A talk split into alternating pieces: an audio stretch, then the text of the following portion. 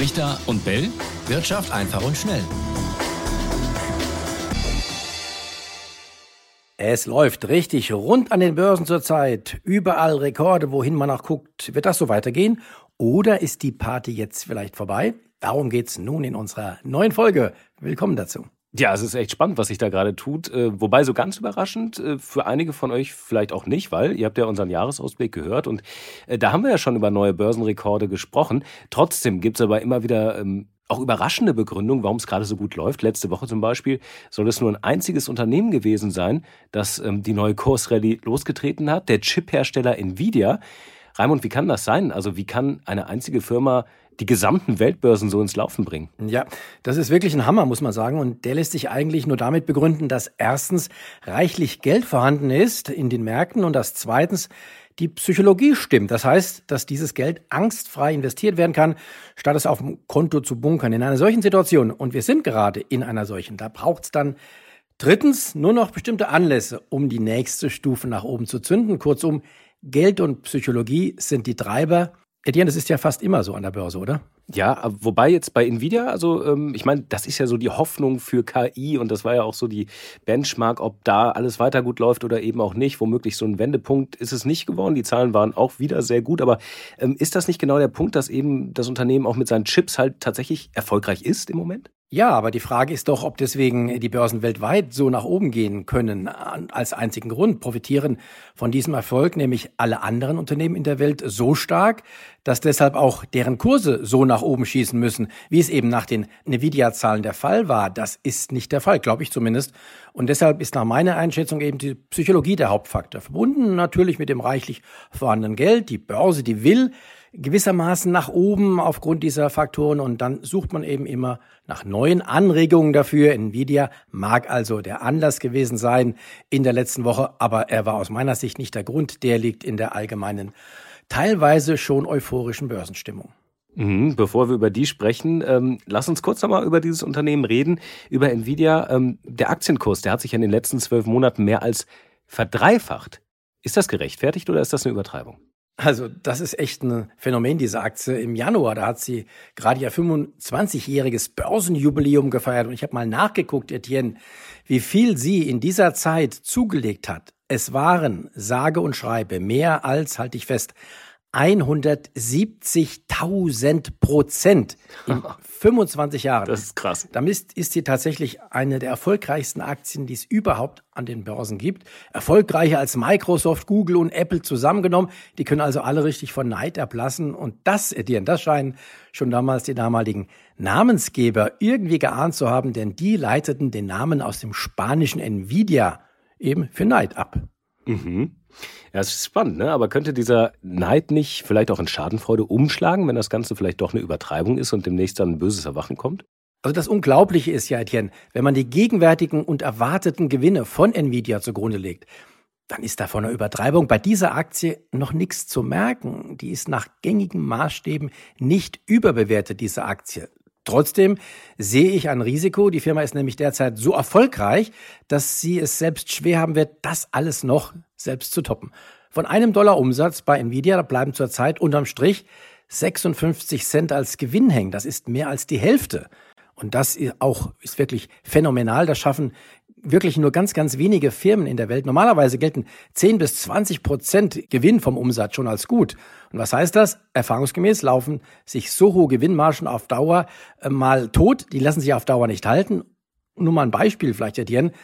Der Corona-Profiteur BioNTech, an den erinnern wir uns ja noch, mhm. der hatte mit seinem Impfstoff während der Pandemie ähnlich hohe Margen von über 50 Cent äh, Gewinn pro Euro Umsatz. Aber das ist längst Vergangenheit und das hat sich auch im BioNTech-Kurs inzwischen schon negativ bemerkbar gemacht. Ja gut, aber Corona hat natürlich eine spannende Entwicklung genommen, ist zwar noch da, aber weit nicht mehr, ähm, gerade auch mit Blick auf, auf die äh, Impfungen in Deutschland, so wie das zum Höhepunkt war bei BioNTech auch. KI fängt ja gerade gefühlt erst an, oder? Ja, und äh, da kommt dazu, der KI-Boom, der dürfte tatsächlich aus meiner Sicht länger anhalten als der Corona-Impfboom damals. Aber Nvidia profitiert derzeit davon, das muss man sich auch mal vor Augen halten, dass nur wenige Konkurrenten ähnliche KI-fähige Chips herstellen können. Aber wie wahrscheinlich ist es denn, Etienne, dass das auch so bleibt?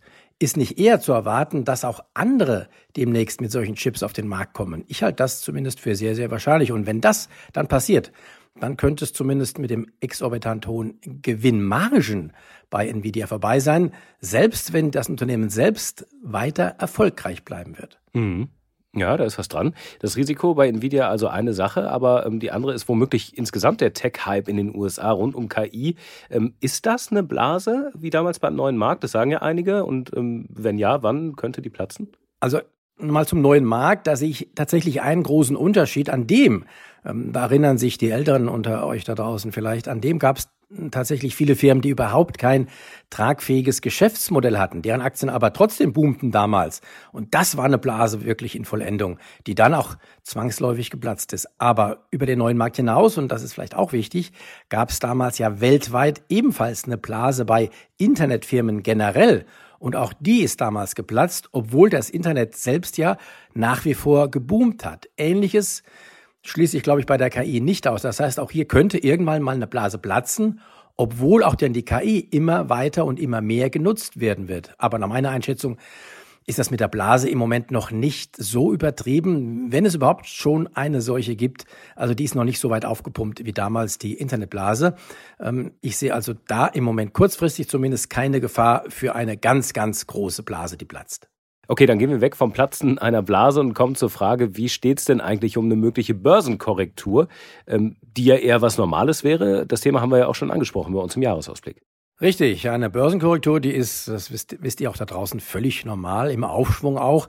Sie ist äh, sogar eine willkommene Beruhigung, in der die Börse Kraft sammelt für den nächsten Anstieg. Also irgendwie ist das wie ein Rast, Rast beim Bergwandern bevor man äh, sich zum nächsten Gipfel aufmacht. Und ich bin mir deshalb hundertprozentig sicher, dass eine Korrektur kommen wird. Nur ich bin mir auch fast sicher, dass es in diesem Jahr noch eine geben wird, vielleicht sogar zwei wie im letzten Jahr. Mhm. Aber das dürften dann tatsächlich auch nur Korrekturen bleiben. Danach, das ist zumindest meine Erwartung jetzt, dürfte es weiter nach oben gehen. Schließlich, Etienne, wartet ja mein DAX-Ziel von 19.000 Punkten noch darauf erreicht zu werden in diesem Jahr. Ja, und da bist du im Moment auf einem guten Weg dahin. Ähm, apropos DAX-Ziel, du hattest es ja ursprünglich auch ähm, mal für realistisch gehalten, dass der DAX, und da sind wir beim letzten Jahr, noch eine Kür einlegt. Ihr erinnert euch da draußen, wenn ihr uns regelmäßig hört, wie du es damals genannt hast, äh, und bis 17.400 steigt. Das hat er 2023 nicht mehr geschafft, aber in der letzten Woche war es dann soweit. Die 17.400 sind geknackt worden. So, dein Kommentar dazu. Okay, sorry, sorry. Ist natürlich äh, anderthalbmonatige Verspätung. Ich entschuldige mich dafür, dass es so weit gekommen ist. Ich glaube, ich muss an der Pünktlichkeit noch ein bisschen arbeiten. Okay.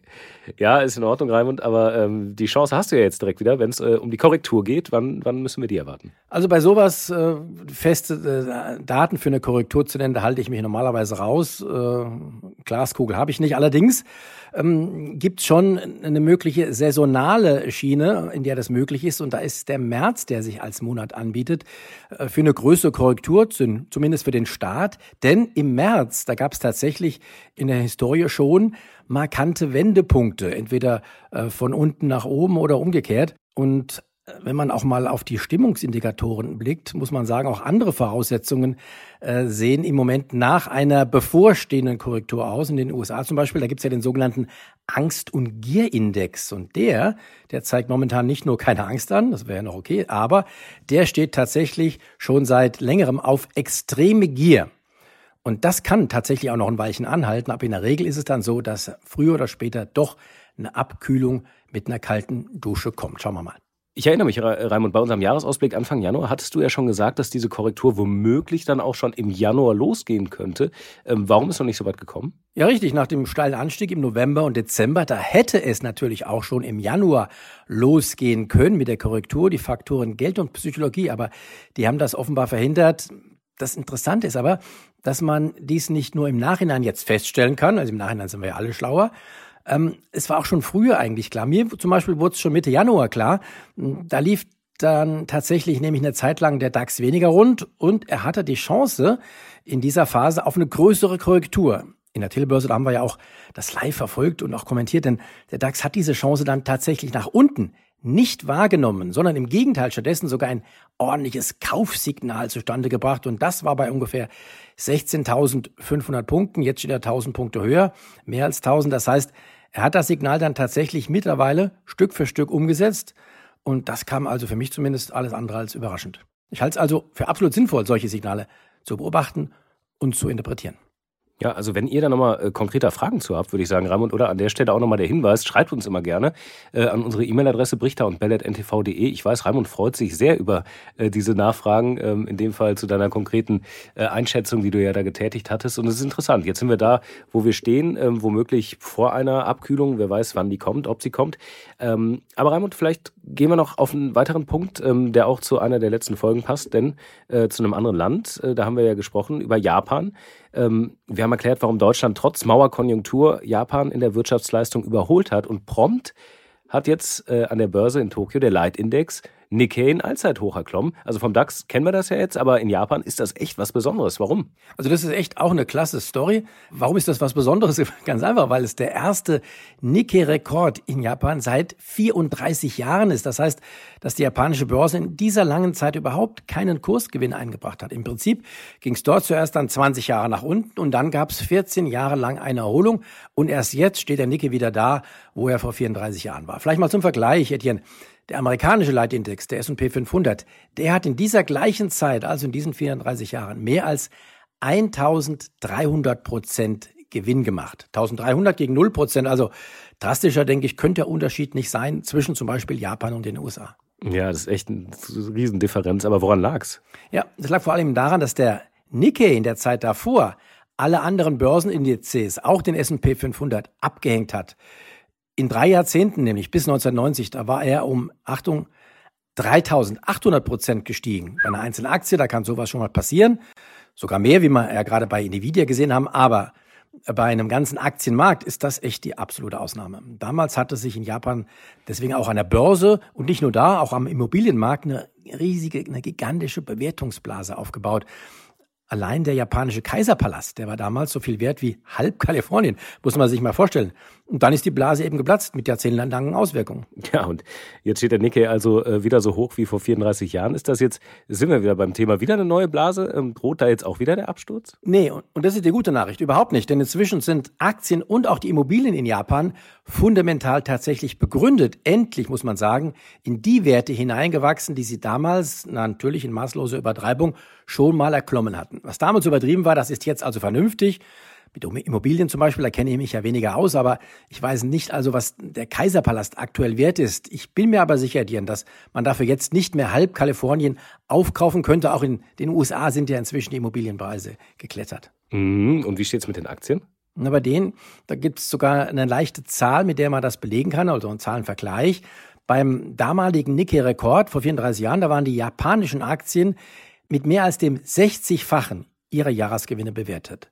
Beim aktuellen Rekord des Nikkei, da ist es noch gut das 20-fache, also viel, viel weniger. Das heißt, japanische Aktien sind im Prinzip nur noch ein Drittel so teuer wie damals, obwohl der Nikkei wieder genauso hoch steht wie vor 34 Jahren. Worin liegt der Grund? Ganz einfach, der liegt in den Unternehmensgewinnen, denn die sind inzwischen ebenfalls viel, viel höher als vor 34 Jahren. Man darf also nie nur die reinen Börsenkurse für sich betrachten, sondern man muss die immer ins Verhältnis setzen zu den Unternehmensgewinnen. Dazu kommt noch, noch was anderes, dass die aktuelle Aktienbewertung in Japan also jetzt der Faktor 20, wir haben gerade darüber gesprochen, bei den Unternehmensgewinnen, dass der voll im Rahmen dessen liegt, was wir auch aus anderen Ländern kennen, etwa aus den USA.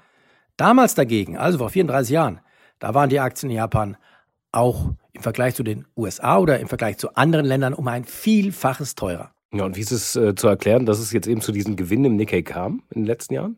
Ja, im Prinzip waren es erstmal ähnliche Gründe wie die, die auch bei uns für steigende Kurse gesorgt haben, also Faktoren Geld und Psychologie. Aber daneben gibt es auch noch zwei weitere Gründe. Einen davon, den hatte ich ja schon genannt, die Unternehmensgewinne, die sind gestiegen, also folglich konnten auch die Aktienkurse steigen, ohne dass sie damit teurer wurden. Und der zweite Grund ist, Etienne, Japan ist von ausländischen Anlegenden wieder entdeckt worden in den letzten Jahren, nachdem man das Land ja seit dem Platzen der Blase ganz, ganz lange Zeit hat links liegen lassen. Und eine Rolle dabei, die hat auch China gespielt, denn aus China wurde in den letzten Jahren wegen der politischen Risiken dort eine große Menge an Kapital abgezogen. Das wurde dann in anderen Ländern angelegt und Japan gehörte dann zu den Hauptprofiteuren, vor allem wenn man dann das Kapital auch noch in Asien weiterhin investieren wollte, also wenn es in Asien bleiben sollte. Tja, was denkt ihr über den japanischen Markt? Was denkt ihr generell über den Aktienmarkt? Jetzt gerade auch vor dem Hintergrund der Rekorde in Deutschland beim DAX. Schreibt uns gerne, wir haben es eben schon gesagt, brichter und ntv.de, unsere E-Mail-Adresse. Die Kryptos übrigens ja auch weiter im Höhenflug. Der Bitcoin legt auch ordentlich zu. Also, wir sind gespannt, was ihr dazu denkt. Eure Meinung immer her damit. Und äh, damit erstmal äh, schöne Woche noch. Wir hören uns nächste wieder. Ja, super. Vielleicht sollten wir mal wieder ein Thema Kryptos machen als Folge. Ich ja. denke, das brauchen wir wieder ein, ne? Ja. Bis demnächst. Ciao, ciao. ciao. Richter und Bell. Wirtschaft einfach und schnell.